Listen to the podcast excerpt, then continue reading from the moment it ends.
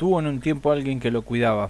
Las imágenes eran ahora fugaces, dado que los años se dedicaban a amontonar los recuerdos en una especie de biblioteca que carece de cuidador, y un buen día la sala llena de luz se cubrió de tinieblas que danzaron sobre esos manuscritos que contenían viejas escenas. Una foto de la escuela, un paseo por la montaña, la espuma agitada por el viento en una orilla lejana, vida cubierta de grises y blancos, el negro mejor dejarlo para otro momento. Julio había sido docente en otra época que recordaba vagamente. Es como si al momento de darle la baja atravesó un límite imaginario perdiendo la noción de cuántos días, meses, años estuvo convertido en una especie de zombi que poco a poco se fue quedando solo. La humanidad abandonaba a sus viejos detrás de costumbres bien estudiadas. Pobrecito el abuelo que ahora necesita cuidados especiales y seguro no un poco de la memoria de aquellos a los que crió. Pero eso era ya una estación de paso.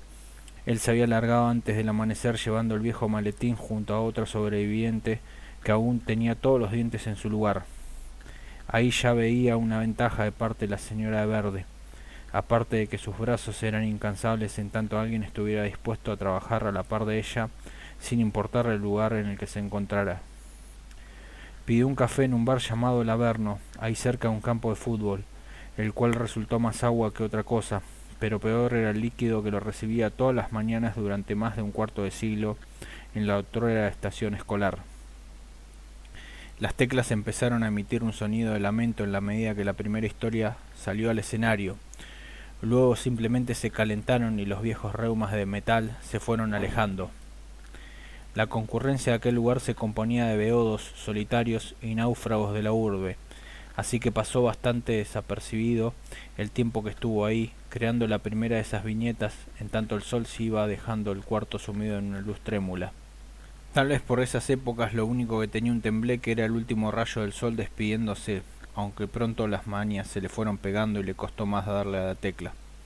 El paso de los vagones por las supuestamente interminables estaciones de la existencia, hasta que se produce el descarrilamiento y simplemente se es uno más en ese camino de olvido en tanto los rostros se desdibujan.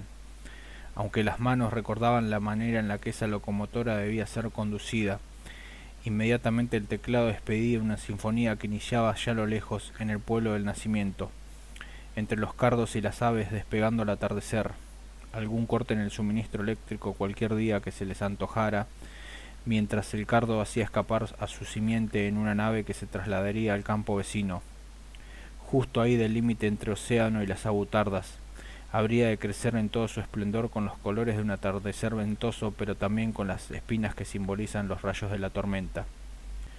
Vuelta a los comienzos, a la época de quedarse jugando en la calle hasta entrada la noche sin más contacto que el de otro ser humano, carne y huesos, lágrimas, alguna eventual raspadura en las rodillas, tarde de potrero pero también de rayuelas.